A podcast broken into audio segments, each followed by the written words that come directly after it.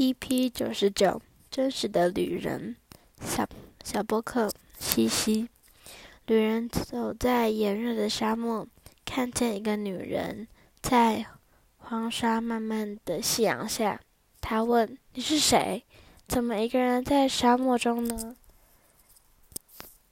女人哀伤的回答：“我是真实，因为虚伪占据了所有人，我只好远离人群，独自来到这么偏僻的地方。”